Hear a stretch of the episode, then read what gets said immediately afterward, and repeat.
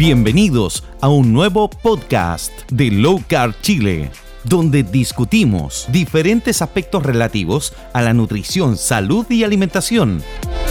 Les recordamos que esto no se debe considerar como una pauta nutricional ni médica, simplemente es una conversación entre amigos. Hola amigos, estamos esta ocasión con hartos cambios, hartas variaciones. Eh, la primera que no necesita presentación alguna es Josefina Varas, nuestra profe Keto. Hola José, ¿cómo estáis? Muy bien, ¿y tú cómo estás? Bien, pues. Yo, gracias por la invitación. gracias por la invitación igualmente. Oye, muerto, oye, pero si tú necesitas invitación, si tú eres, eh, eres de, la casa. Eres, eres como un mueble más en esta, en esta estructura llamada Fundación Low Carb Chile. Gracias. Oye, yo muerto de calor y tú muerta de frío. O sea, eh, es que está fresquito, o sea, aquí es invierno, así que tampoco es como la temperatura tan, tan alta, está agradable, pero, pero hay que cuidarse todavía, no, es para andar todavía con manga corta. ya. Oye, eh, hoy día eh, nos acompaña Josefina porque vamos a hablar de un tema que alguna vez lo tocamos por las redes sociales y, y provocó harto entusiasmo y es em, alimentación, porque esa es como nuestra línea, ¿cierto? Una alimentación baja en carbohidratos, pero en esta ocasión de nuestros, como dice mi madre, hermanos menores, eh, los gatos y los perros. Y para eso nos acompaña Katherine Sepúlveda, que es una médico veterinaria. Hola, Katy, ¿cómo estás? Hola, ¿cómo están ustedes? Yo aquí feliz, sí, feliz de, de, aportar, de aportar, porque estoy eh, llamar toda la atención. Y yo soy parte de este cambio de alimentación ya hace más de un año. Entonces uno también, bueno, yo profesionalmente empiezo a eh, cuestionar ciertos aspectos nutricionales y es importante hablar de ello. Así que abierta a las consultas, a lo que ustedes quieran. Sí. Partamos por el comienzo. Nosotros te conocimos porque tú ingresaste a los chats de Low Carb Chile. Y después nos enteramos que tú eras veterinario. Entonces, Exacto. ¿tú entraste por ti o por tu hija? No me acuerdo de esa parte. Mira, yo entré por, por mí y obviamente que va, une, une a la familia.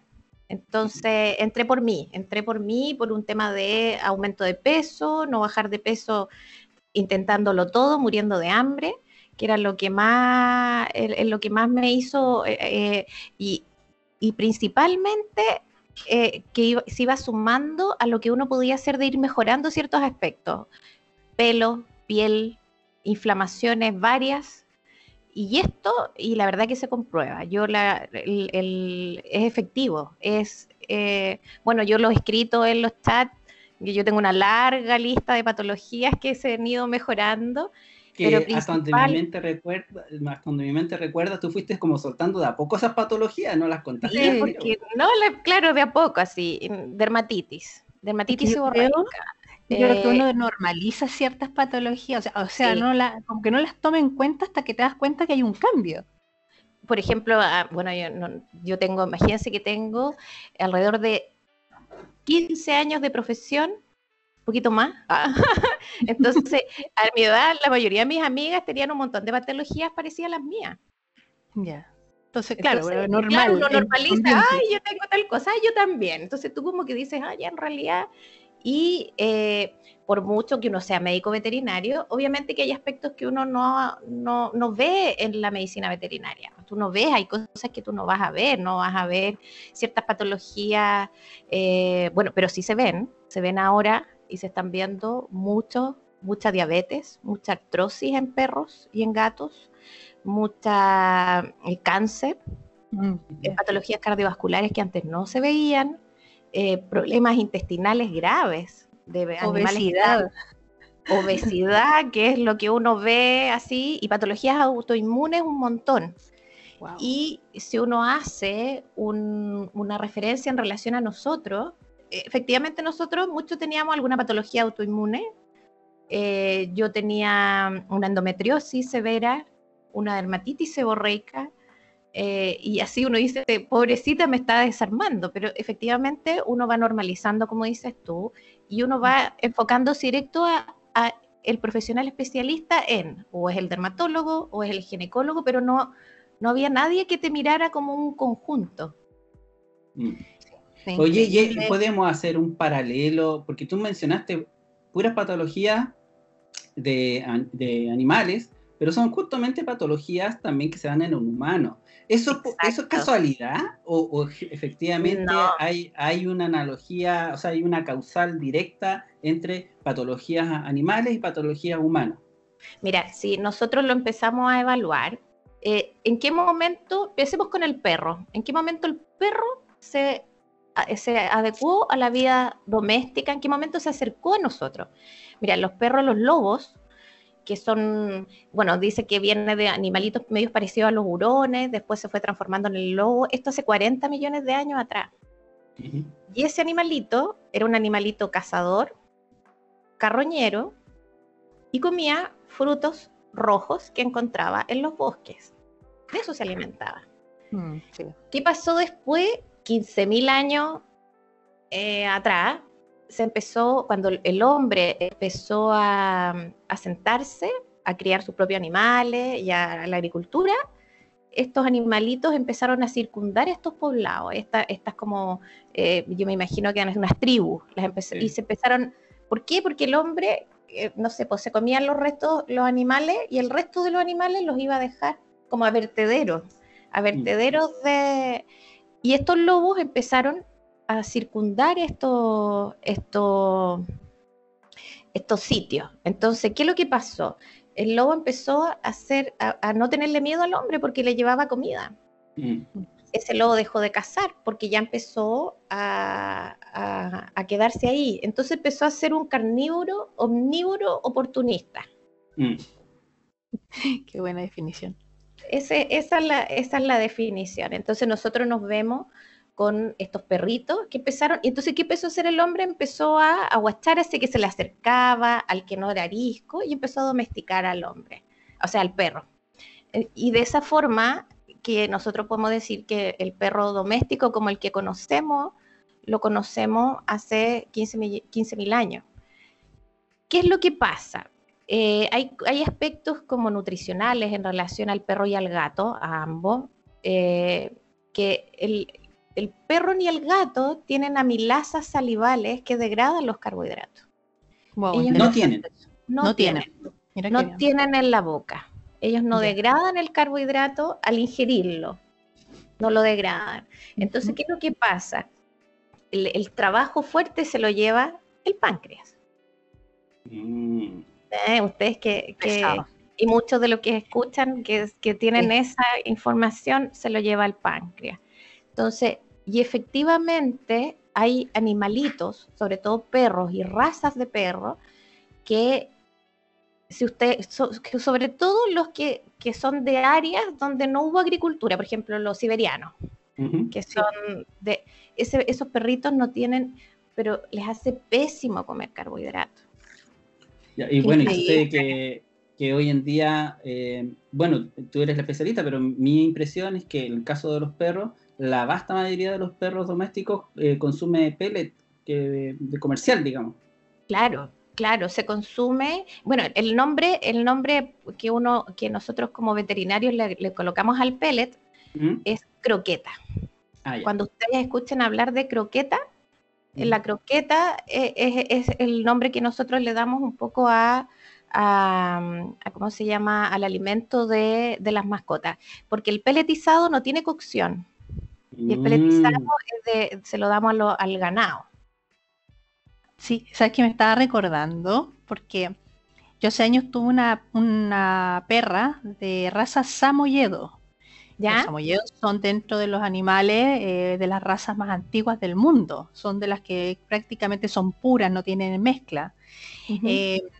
Claro, se desarrolló un tumores mamarios bastante problemático, de hecho falleció en una cirugía para extraer los tumores, pero en esa época yo tampoco conocía mucho de este tema de la alimentación, pero claro, tal vez uno por comodidad, entre estarle cocinando o darle algún tipo de comida, eh, prefieres darle estas croquetas que planteas tú y uno tampoco le lee los ingredientes, o sea, seamos honestos, la mayoría, antes de entrar a una alimentación baja en carbohidratos, tampoco leíamos mucho los ingredientes. Entonces, después uno se hace consciente y me hace sentido por lo que comentas, porque muchos, yo siempre he sido de tener perros en mi familia, mi hermana, mi madre, casi todos los animales han desarrollado tumores a los 9, 10 años. O sea, eh, em, y, si uno lo va pensando, también tiene mucha relación con lo que tú planteas, que se vuelven animales más sedentarios, pero también si le aportamos una cantidad importante de carbohidratos que está por sobre la necesidad que ellos tengan, esta falta de estas enzimas a nivel de, hocico, de boca, eh, poco y nada van a poder hacer, o sea, les estamos acelerando el daño que va a tener el páncreas en este caso. Oye, y hay otro paralelo que, o sea, ahí estaría el primer paralelo que comenta Catherine, que ella habla de 15.000 eh, años atrás. Bueno, hace como 12.000, 10.000 años atrás el hombre eh, comienza con este tema de la agricultura y también a nosotros nos cambió la alimentación. Así, que ahí estaría el primer paralelo. Y, también es importante para los que tienen gatito, como la Jose. bueno, para quienes nos escuchan el podcast, eh, José en este minuto tiene un tremendo gato ahí que casi no se ve la pantalla de puro gato. Sí, gigante, preciosa. Bueno, y, lo, que también les iba a contar, porque no, porque no podemos excluir a nuestros gatos. El, gato es distinto. Bueno, el gato ya se incorporó cuando el, bueno, cosa importante, el gato, todos los gatos vienen de, del, del gato africano. ¿Qué quiere decir eso? Que el gato de por sí es malo para tomar agua. Mm. ¿Ya? Eso, eso es un dato que se los dejo para que ustedes examinen su gato en casa. Los gatos son malos para tomar agua. Y como son malos para tomar agua, el gato eh, puede no tomar agua porque no toma agua. bueno, por, ¿por qué este gato africano era malo para tomar agua? Y por qué, porque era un gato cazador que tenía, estamos hablando de África, no tenía mucho, mucho, mucha agua a su disposición, pero el gato, el gato, la raíz del gato, el gato de su origen, come pequeñas aves, pequeños roedores, algunos insectos y reptiles. Y obtiene, este gatito que cazaba, obtenía toda esa agua que le faltaba de la presa. Entonces él no, necesitaba tomar grandes cantidades de agua para no deshidratarse, ¿cierto? Si nosotros evaluamos, bueno, el gato como gato doméstico con nosotros lleva 7000 años nomás. Mm, por eso es como más huraño, ¿no? Es más distante el gato. Ahora los gatos, los gatos ahora tienen otra personalidad. Uno, los gatos han ido e, evolucionando también.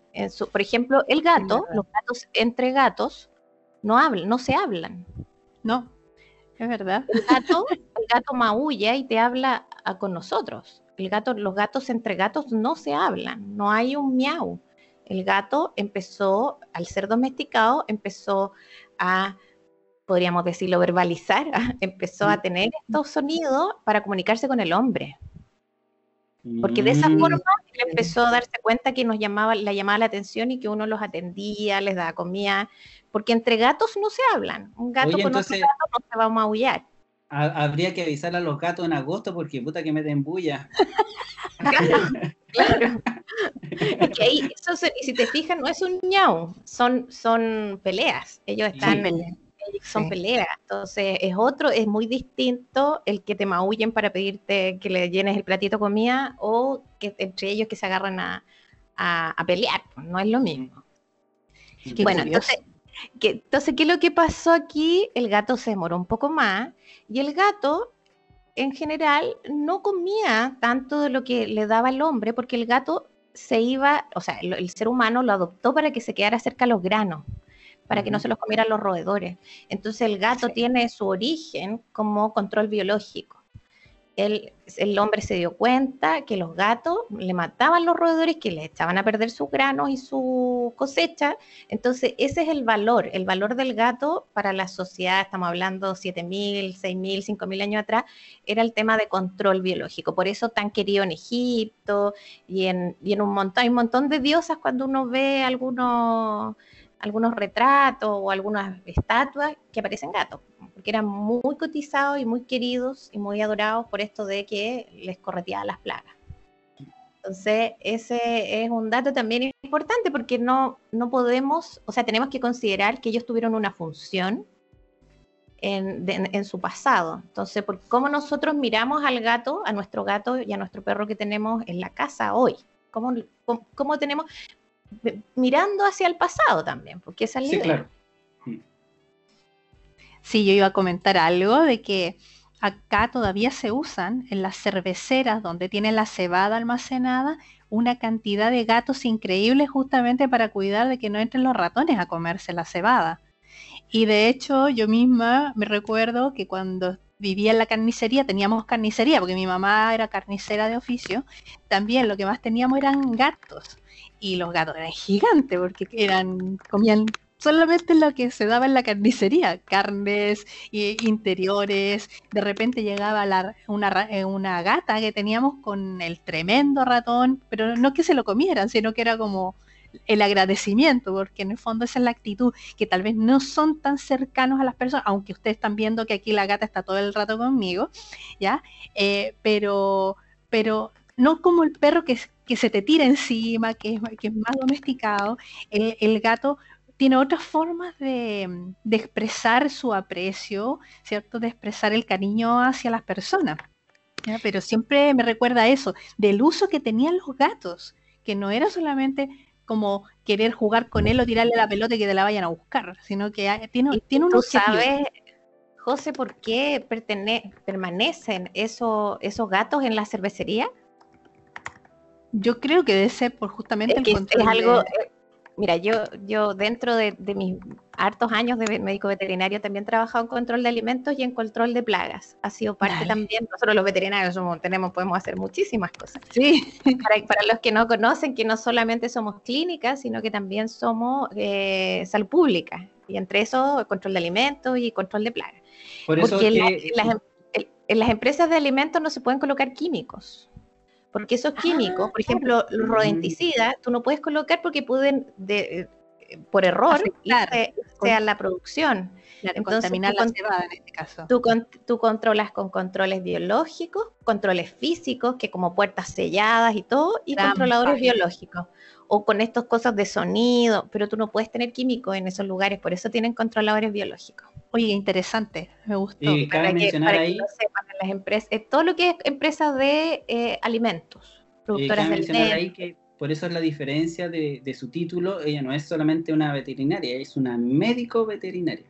Exacto. somos, somos... Oye, bueno, estás haciendo un paralelo, ¿cierto?, de la línea evolutiva de los perros, los gatos para con nosotros o en, nuestro, entorno, y eso tiene una directa relación con eh, el, tema de la alimentación, ¿cierto? Entonces, eh, eso cómo ser, eh, porque estábamos hablando de los paralelos que existen de las patologías entre nosotros y nuestras mascotas, y eso apunta a un tema de, un, de cómo metabolizamos lo que comemos y eso se produce o se traduce en una patología X. Y por esta reciente llegada de estos animales o a, nuestra existencia, nosotros le hemos ido cambiando ese comer. Para allá apunta tu comentario, ¿no? Claro, lo que pasa es que, y por eso mismo han, eh, eh, han surgido tendencias, por ejemplo, eh, que eh, yo hace muy poco hice un curso de eh, dieta BARF. Que Eso te quería preguntar. Claro, de dieta BARF. yo La clave, ahí querías llegar, ahí querías llegar. Porque, yo, te quería preguntar si que esa intención de hacer ese curso eh, nace de antes, la inquietud estaba de antes, o fue porque lo, por lo que viste en keto. Tú, no, Esto, es, esto es mi vivencia personal en lo que es la alimentación. Es entender que lo que tú ingieres, lo que tú te colocas en la boca, no solamente te alimenta, sino que te nutre, te mejora, puede tiene el mismo efecto. Yo siempre les digo, si colocarse, no sé, un pedacito de carne es tan benéfico eh, que, no sé, cuando uno dice, no, yo me tomo un paracetamol y se me quita el dolor de cabeza, bueno, el pedacito de carne hace el mismo efecto porque pasa exactamente por las mismas partes que pasa el paracetamol. Entonces, e, es una relación de que nuestro alimento es un medicamento. Nosotros tenemos que entender que lo que nosotros ingerimos, tenemos que saber que es como tiene una consecuencia, puede ser súper buena o puede ser súper nefasta. Así es. Y entonces, a raíz de esto, bueno, yo, como yo les contaba, yo soy médico veterinario, de, tengo hartos años de, de carrera y contarles algo importante también. Nosotros como médicos veterinarios, sobre todo los de mi generación, 15, eh, 20 años atrás, nosotros nunca tuvimos nutrición de monogástricos. ¿Qué quiere decir? Que uno tuviera un ramo especializado en nutrición de perros y gatos sino que nuestra nutrición animal se basaba principalmente en animales de ganadería. Okay. Nosotros, estudiamos eh, lo que es no lo claro. No, la perro, gato, mascota, nada de eso. No, nosotros teníamos funcionalidad, este, este, este, el intestino tiene estas funciones, el estómago esto, el páncreas, el hígado, tú vas viendo, pero no teníamos nosotros un ramo especializado en nutrición. Entonces, nuestros conceptos de nutrición simplemente fueron súper importantes y súper marcados en lo que era ganadería, producción. Porque ahí se gestionan, nosotros teníamos, eh, gestionábamos dietas y, el porcentajes de proteínas y grasas y fibra y, y, eso nosotros lo aprendimos en ganado. Entonces, por eso, cuando ustedes se enfrenten a un colega, a un médico veterinario y, los mire con cara rara porque ustedes quieren probar otro tipo de alimentación y todo, no es porque él eh, no es de malo, sino que es un poco de ignorancia porque uno, no todos se especializan en distintas áreas. Nosotros también no tenemos especialización en la carrera. Ahora hay algunas universidades que han sacado especializaciones mayores, menores y en equinos, y, pero en general los antiguos veterinarios éramos, somos súper globales. Entonces nosotros vemos... Y, y, por esta inquietud tuya, entonces tú, eh, ya con la experiencia, salido de la universidad y todo, por las tuyas, tú te interiorizaste en el tema del metabolismo de los perros y gatos, ¿eso? Eh, sí, mira, lo que pasa es que, bueno, partió por esto y porque yo había escuchado a varios colegas eh, hablar y de la alimentación BARF, que es el acrónimo en español es ACBA, que es alimentación eh, alimentos crudos biológicamente adecuados. BARF es B, B, B, B, B A R F. B A R F, BARF. Que tiene, eso es en inglés y el acrónimo en, español es ACBA. A C eh, B labial A. Y, así como... biológicamente adecuado. ¿Por qué? ¿Por qué me, por qué me dio la de, de, o sea, de averiguar? Porque tú te vas dando cuenta que empiezas a, mirar pacientes dermatitis, pero sí problemas dermatológicos impresionantes, obesidad impresionante y muchos problemas articulares, que es lo que me ha tocado a mí ver. Entonces, oh, dije yo, y yo escuchaba a los colegas más jóvenes, que ellos hablaban de este tipo de alimentación y entonces uno, claro, como uno ya se siente un poco más antiguo, dice, ah, voy a, voy a empezar a estudiar. Y con un colega, me, me, me inscribí en un curso con un colega que él es, eh, él se llama Cristian Vergara, por si lo quieren ubicar, él es el director técnico de BARF Chile, que es una empresa que genera dietas y formula dietas para mascotas.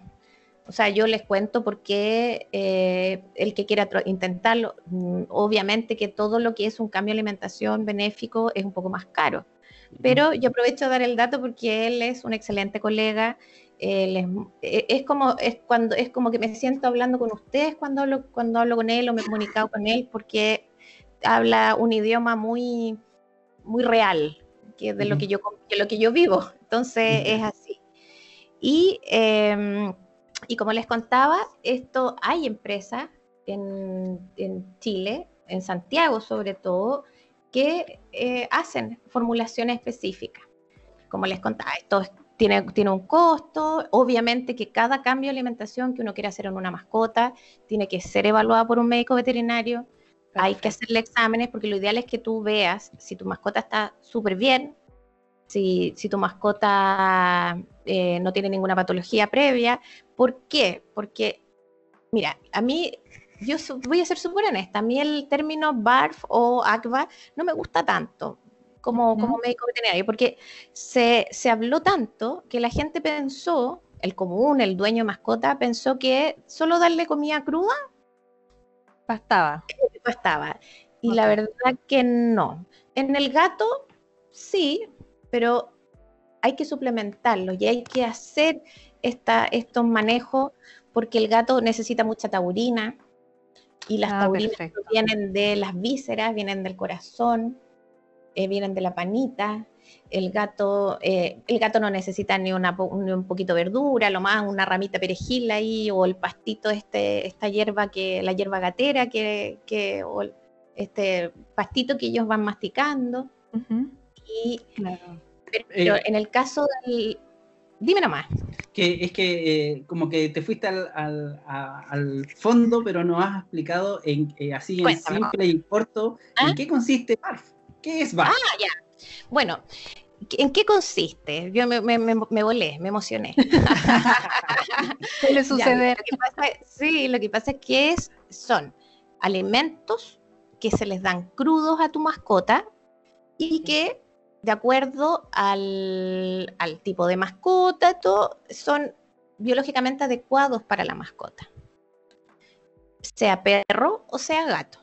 Ah, son alimentos crudos, biológicamente adecuados para, para, para, o fisiológicamente adecuados. A mí por eso me gusta más hablarlo como una nutrición fisiológica para mascotas ahí eh, es importante. Ese término me gusta mucho más que el crudo, porque el crudo, como te decía yo, la gente tendió a darle el pedazo de carne al perro. Sí. O, darle un eh, cualquier cosa. Entonces no hay, porque eh, tiene que ser bien, em, ¿cómo se llama? Los ingredientes tienen que estar colocados en forma adecuada, tiene un porcentaje adecuado por el peso de la mascota, no puede ser un alimento, no, no, no es como como, como así cualquier cosa. ¿Qué es lo que pasa? ¿Qué es lo que pasó y qué es lo que ha pasado? Llega el perro con su dueño a la clínica, muy enfermo, decaído, y el colega le pregunta qué alimento le da y el caballero le da puro carne cruda y le dice, carne ah, yo le daba dieta BARF, porque él pensó que dieta BARF era crudo. ¿Y qué es lo que pasó? Que muchos colegas han estado, al igual como pasa con, los, con la medicina humana, han estado rechazando este tipo de alimentación porque eh, ellos asocian que todo lo crudo es barf. Y obviamente que sí, es barf, pero tiene que estar bien, bien eh, eh, tiene que ser una dieta formulada para cada mascota en forma individual. No puede ser una dieta formulada a la pinta de lo que uno se le ocurrió en la casa. Eso, Pero ahí hay un tema que te quería consultar también, porque tengo entendido de que, por ejemplo, en el caso de los gatos, que mayoritariamente son carnívoros, igualmente requieren un poco de grasa, ¿o no? En su alimentación. Sí, mira, nosotros, el gato, la descripción del gato, que no te la he dado, José, el gato es carnívoro e hipercarnívoro.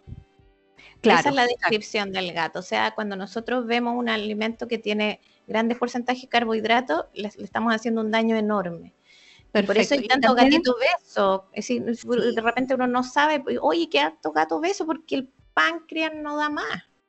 Sí, es que también por eso te quería comentar, porque al, respecto que me decías de que hay personas que le dan eh, carne cruda, pero tomando en cuenta de que si lo llevamos a nuestra alimentación como seres humanos, que la gente privilegia, por ejemplo, las carnes magras. Entonces, si tú compras una carne molida o una carne muy magra eh, y le das de la misma al gato, también le estás quitando esa parte grasa que es importante para su metabolismo. Entonces, eh, ¿cómo podría perjudicarles eso? Porque por lo ejemplo, sí perjudica.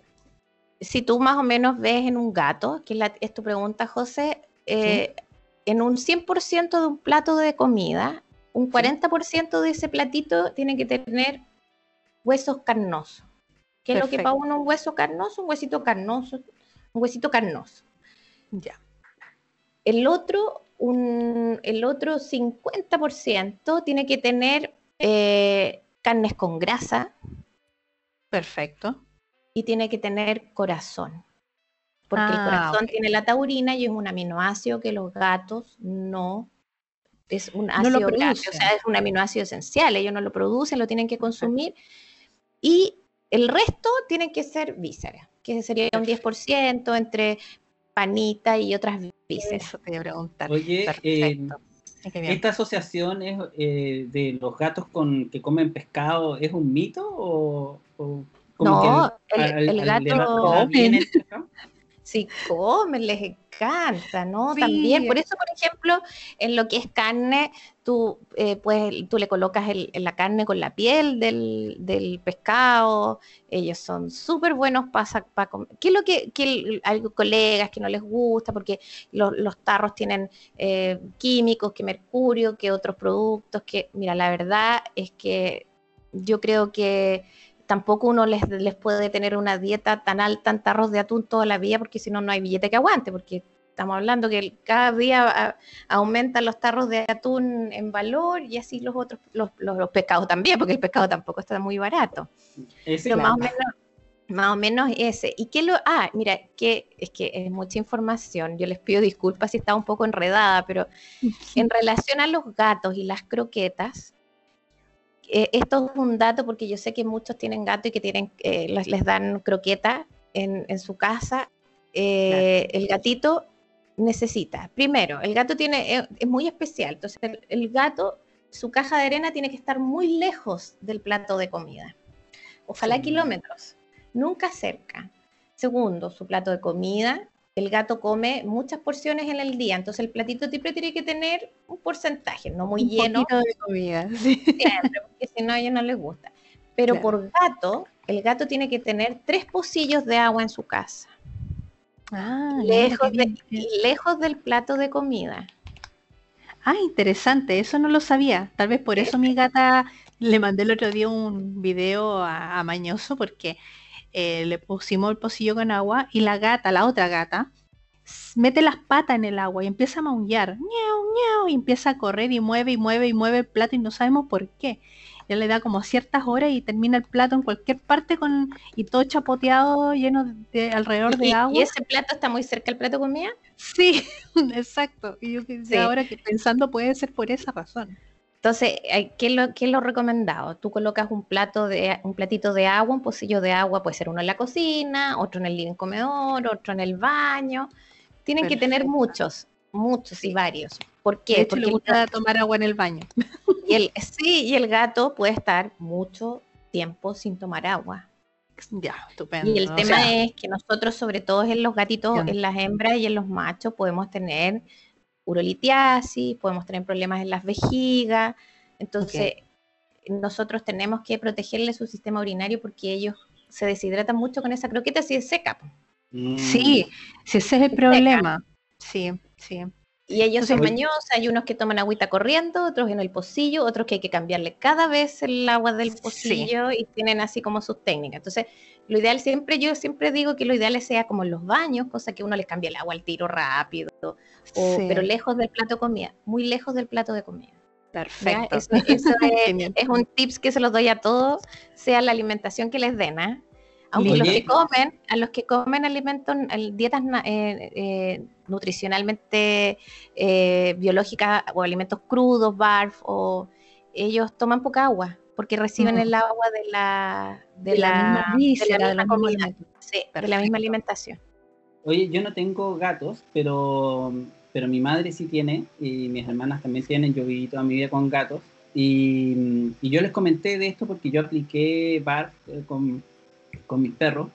Y, y, resulta de que ellas también lo, lo intentaron aplicar, eh, pero yo esto lo hablé con Katherine y, sucede que el gato eh, le cuesta mucho comer la carne.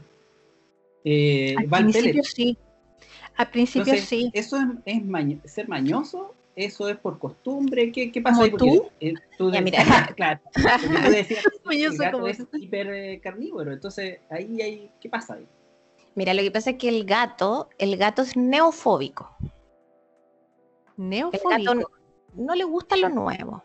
Ah, perfecto, ya. ¿Ya? Entonces, el, todo lo nuevo que esté a su alrededor, a él no le va a gustar.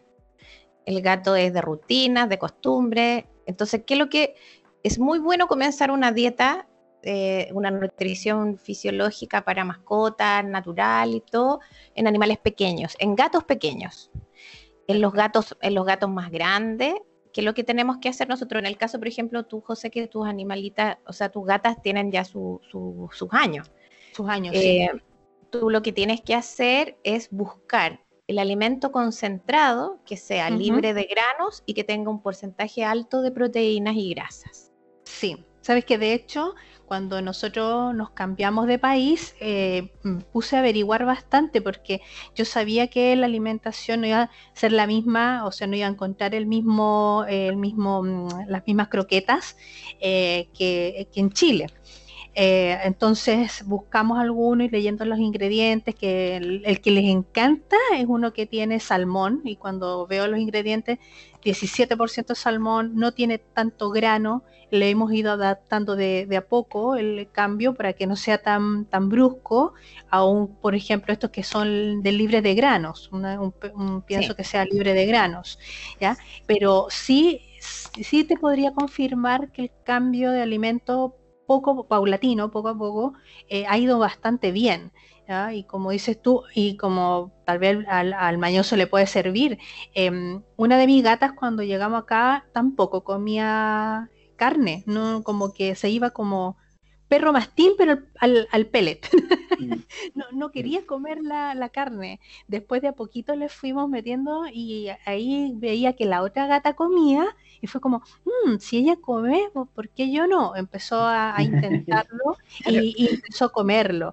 Entonces ahora ya, ya le damos y mueve la cabeza como tiritona, así como, ¡Ah, carne, carne, carne, y ya, ya lo, hace. Aprendió, pero son procesos largos. Los gatitos igual aprenden, pero son procesos largos. Y fíjate que la, la, una de las cosas importantes es que es que bueno dárselos molidos y crudo. Ah, sí, mm. sí, yo se lo doy molido, especialmente a la otra gata, la que tú me decías, porque mi otra gata, para los que nos van a escuchar, tiene 10 años. Ella tuvo problemas y perdió todos los dientes de arriba y de abajo del lado derecho de su boquita. Por lo tanto, es como una serpiente en ese lado. Y por lo mismo, nosotros le damos una, buscamos este alimento que fuera más blandito, que es el pellet, pero más blandito, porque ellas han visto el, el video de la niña cebolla que se come la cebolla así, ¿no? como que fuera manzana.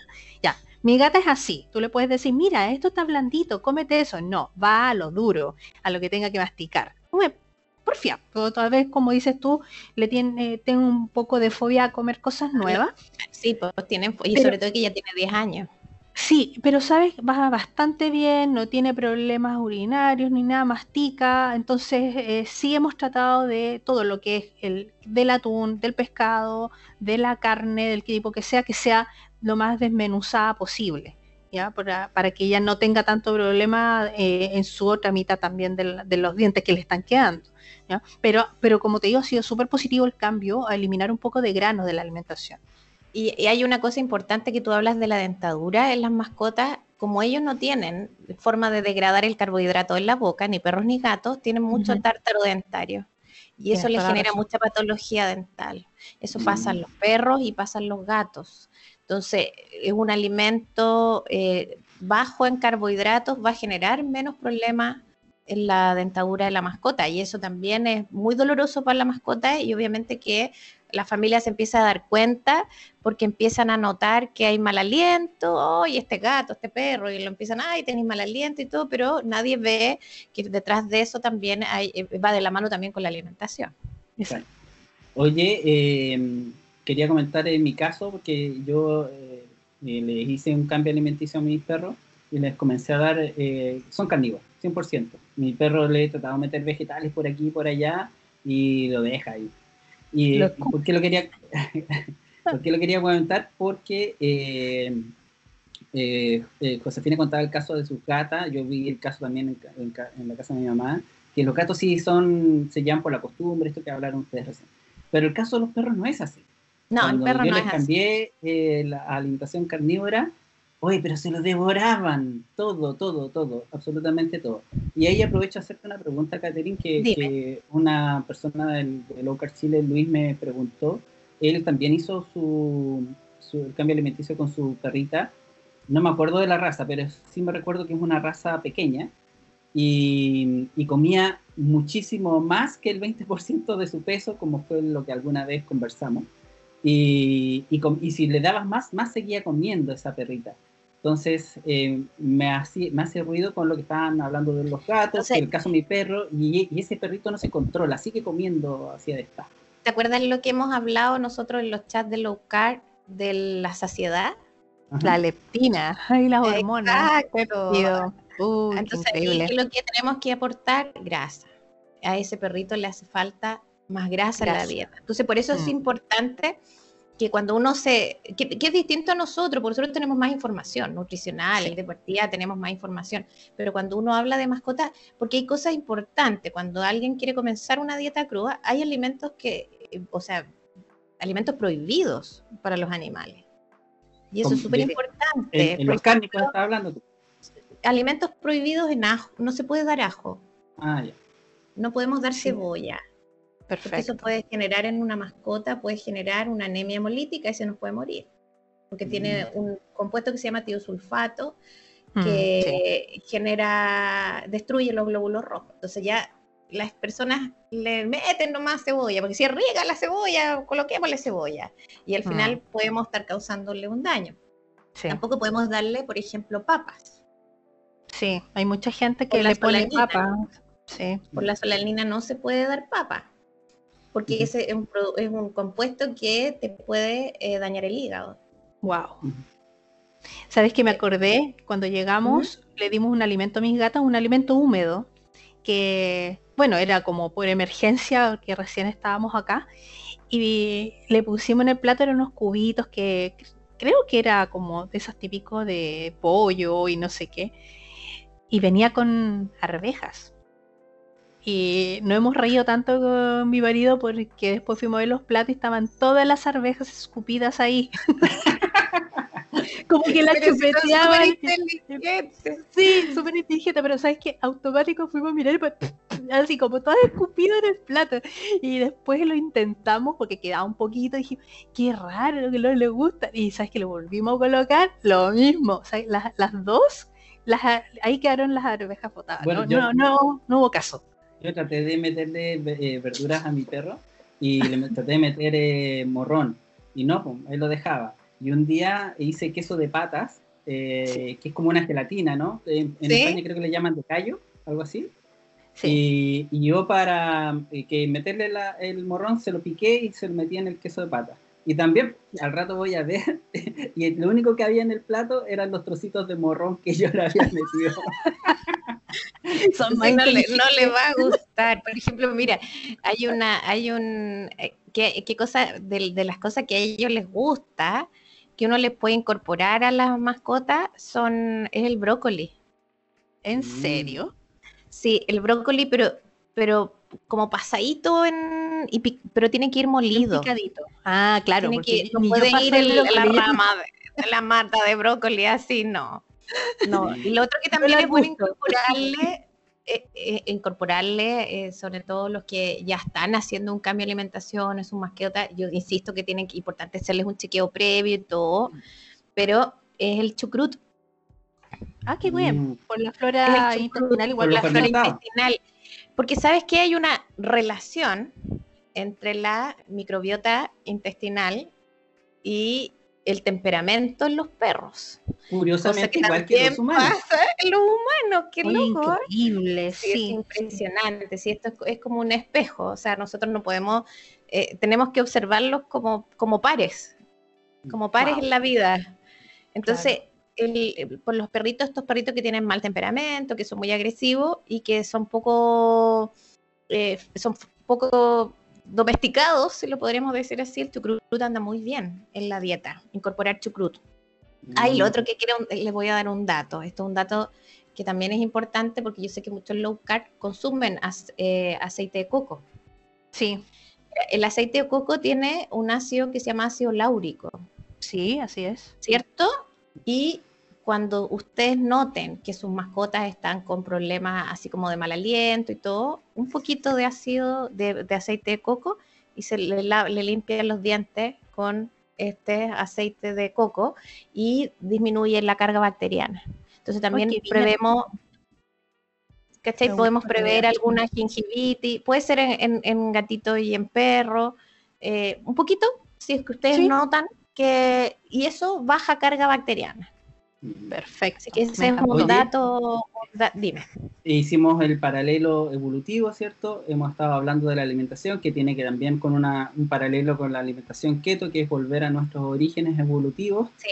Y eh, a mí me encanta este tema, podríamos hablar eternamente, pero, pero para no hacerlo más largo, del tiempo. Eh, quería hacer otro paralelo y que me lo corroboraras, corroboraras tú, es que eh, como la alimentación, la evolución es parecida, la alimentación es parecida, em, las patologías también son parecidas, los remedios también, los medicamentos también son parecidos. De hecho, muchos eh, medicamentos que se compran en farmacias de humanos sirven para los animales también. Entonces, efectivamente, podríamos hablar que todo el espectro de, este, de lo que estamos hablando es un paralelo perfecto entre humanos y, y gatos. Es un paralelo Sí, es un paralelo perfecto. Mira, yo dentro de todas las cosas, muchos años que llevo, yo trabajé para la industria farmacéutica humana, para el laboratorio de Pfizer, trabajé para Pfizer y para el laboratorio Chile. Entonces, ¿Sí, ¿En serio? Eh, sí, trabajé hace muchos años atrás, muchos años, y me tocó dentro de mis últimos, yo, bueno, yo mi, antes de estar en Arica, yo trabajé en Valdivia, y yo era directora de una farmacia veterinaria allá en Valdivia. Y la verdad que los fármacos son exactamente los mismos, muy similares. ¿Cuál es la diferencia? Sobre todo en el gato, tiene estrictamente prohibido el paracetamol. Es tóxico para el gato. Hay medicamentos porque el gato, mira, el, gato es un encanto, pero tiene un hígado terrible. Es un hígado que hay que cuidar muy sensible, que hay que cuidar muchísimo, no se les puede dar cualquier cosa. Y em, ahí tú te vas dando cuenta que la, bueno, la, farmacología, para que andamos con cosas, hay muchos fármacos que se han probado primero en roedores, en, animales y luego han sido probados en seres humanos.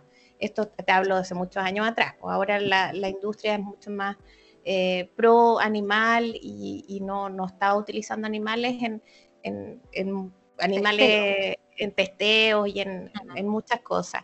Pero sí, es exactamente lo mismo. Y como les digo, nosotros, eh, nosotros como médicos veterinarios, eh, lamentablemente la industria, mira, esto es súper interesante porque yo se lo escuché una vez a Diego, que él hablaba, eh, hablábamos de, de quienes auspician los simposios de los nutricionistas. ¿Quiénes auspician? Imagínate quienes auspician nuestros, nuestros seminarios, nuestros de los médicos veterinarios, quienes auspician grandes empresas que producen eh, pellets o en este caso croquetas de mascota, que son las marcas conocidas, por, eh, Nestlé, Purina, Royal Canin, y si tú te fijas, esos alimentos no son de gran calidad, esos alimentos deberían estar en el supermercado, no son tan buenos como uno quisiera. Por eso es importante que ustedes, eh, y, por eso obviamente que uno, si uno no, no ¿para qué vas a estudiar eso? Eh, no sé, te vas a, abarcar en nutrición de monogástricos si vas a, un, a una tienda de mascota y compras el, cualquier pellet, si da lo mismo, o compra este que sí, este es súper bueno, y al final ellos están auspiciando gran parte del desarrollo de los médicos veterinarios en Chile, y así en el mundo, ¿ah? no solo acá ahí tenemos otro paralelo con, nuestra realidad. Sí, es que eso te iba a comentar, porque como tú planteabas al inicio de que en tu carrera no veías la parte de nutrición de, como gatos y perros, entonces quiere decir que ahora me hace sentido que tal vez muchos de los productos que se venden comercialmente y en televisión, que dicen avalado por el colegio veterinario, tal vez no es tan así, eh, o lo dan porque, sabe que yo no tengo experiencia, pero viene un, visitador de alimentos de mascota y dice, mira, este es al médico veterinario, mire, señor, señora médico, médica, e, este alimento es la última generación para perros y gatos, lo mejor que tenemos, y tú lo vas a vender. Ahora, las consecuencias que se puedan tener sobre él eh, no se saben, de hecho, justo recién estaba leyendo una noticia que llegó de que había una partida de alimento de una máscara, más, perdón, marca de alimento para, gatos que está contaminada y que están pidiendo que la gente no consuma ese lote de ese alimento porque, porque está provocando una intoxicación masiva de gatos. Esto es en Chile. ¿ya? de una marca. yo, me acaba de llegar el mensaje. Entonces, yo, yo tuiteé retuiteé un tweet de un colega en Valdivia que le tocó atender un cachorro, porque es, es una marca de alimento de gato, pero de un cachorro. Marca de marca eh, Master Cat, para que por si alguien lo escucha, pero es de cachorrito. Y ahí él coloca el lote y, muestra el video el gatito. Y el gatito está en muy malas condiciones. Se notaba ahí problemas neurológicos. Entonces, mm. uno dice, ¿por qué no, por qué no es tan bueno eh, eh, porque a veces estas industrias, como funcionan a tanto nivel y es tanta la masa, ellos no compran los, productos cárnicos ni los productos de muy buen origen. Claro, exacto. No hacer la mejor partida y lo mezclan con muchos cereales también, porque yo veo que tiene mucho almidón de maíz. Ahora me acordé de estos alimentos que quieren dar que son estilo veganos para gato y vegano para perro, y yo he visto los ingredientes y eh, a mí me, ahí, ahí, ahí tú como médico veterinario, o sea, ahí tú decís esta cuestión es completamente errada, o sea, estamos hablando de lo que yo les contaba, el perro es, es un carnívoro, omnívoro oportunista, ¿cierto? Y el gato es carnívoro, es carnívoro e hipercarnívoro, o sea, el gato tiene que, entonces tú no puedes darle, no sé, le voy a dar eh, zanahoria, le voy a dar arroz eh, con brócoli, pues, claro, no, eso es súper errado. Terminas dañando al pobrecito. Exacto, y hay otra cosa que les quería mencionar también, que ante cualquier, o sea, antes de tomar alguna decisión de hacer un cambio en alimentación, siempre no se olviden de desparasitar a las mascotas. Ah, sí, sí, eso sí. Eso es sagrado. Si la mascota, si la mascota es de campo y vive en una parcela gigante y se rodea de muchos animales, una vez al mes. Wow. si tu mascota, si tu mascota es de casa o departamento, al caso cada tres meses. Perfecto. Porque uno dice, pero si mi mascota no sale y yo estoy aquí en el departamento, pero puedes que tú traigas huevito de parásito en tus zapatos. Bueno, ahora salimos nada, yo estoy en cuarentena, pero, pero uno puede, uno puede, claro. Y lo otro que cuando tú, mucha gente que empieza con dietas crudas para las mascotas, tienen que siempre abastecerse en carnicerías. Siempre abastecerse en centros de, de, ¿cómo se llama? De, de, de lo mismo carne que uno va a comprar. Porque detrás de esa carne, para los que no sepan y los que estén escuchando, hay muchos médicos veterinarios evaluando que la calidad de la carne sea la correcta para que vaya a la mesa del, del consumidor. Sí, Porque esa pega, esa pega de evaluación de la carne la hacen los médicos veterinarios. Entonces, en los mataderos, en cada matadero de Chile hay un médico veterinario de planta que hacen la inspección y además gente del servicio agrícola ganadero y todo. Esto mira, nosotros en lo que es inocuidad alimentaria en Chile tenemos súper altos estándares. Tenemos un servicio agrícola y ganadero súper bueno, súper súper eh, acucioso, así que comamos tranquilos nosotros para nosotros y démosles de lo mismo a nuestras mascotas porque no vamos a tener ningún problema. Perfecto. Oye, casi, siempre cuando terminamos, que ya es hora de terminar, siempre decimos que no somos médicos, eh, no somos profesionales de la salud, pero hoy sí podemos sí. Yo sí, yo sí. Sí, oye, pero nosotros ahora, eso es un dato, ¿eh? nosotros estamos como médicos veterinarios en Chile, estamos peleando, o sea, no peleando, pero estamos ahí eh, para que nos incorporen en, en, el Ministerio de Salud. Nosotros no pertenecemos al Ministerio de Salud. Yo creo que sería tan importante, siento que nosotros estamos en tantas cadenas eh, de salud pública, así que esperemos que prontamente tengamos dualidad de ministerio y pertenezcamos al Ministerio de Cultura y Ministerio de Salud, eh, que sería bastante bueno, sobre todo con este tema de las pandemias y todo lo que son las zoonosis, que son enfermedades que se transmiten del animal al hombre. Ahí estamos nosotros ahí uh, apechugando contra esa cañón al pie, del, cañón. Yo estoy seguro que después de este podcast, cuando se publique en, las redes, y, para los que no saben, primero se publica en, los socios, en el chat de socios. Sí, Ella la tiene en la primicia y tiempo después sale a la, luz pública. Y estoy seguro que después de que escuchen este podcast eh, va a salir más de una pregunta. ¿Estamos claros? Sí, no, ni un problema. Sí, sí, me pueden preguntar. Pero el resto de la gente, ¿cómo te encuentras? Mira, eh, bueno, yo como, como estamos con este tema de las pandemias, eh, voy a empezar a, por, espero que me, se comuniquen conmigo a través de, del Telegram, porque yo estoy en Telegram. Yo no soy muy buena para mi número de teléfono, y Está bien, igual que yo. pero sí a través de mi correo electrónico, que es eh, Katy, k a t h y punto sepúlveda arroba gmail.com.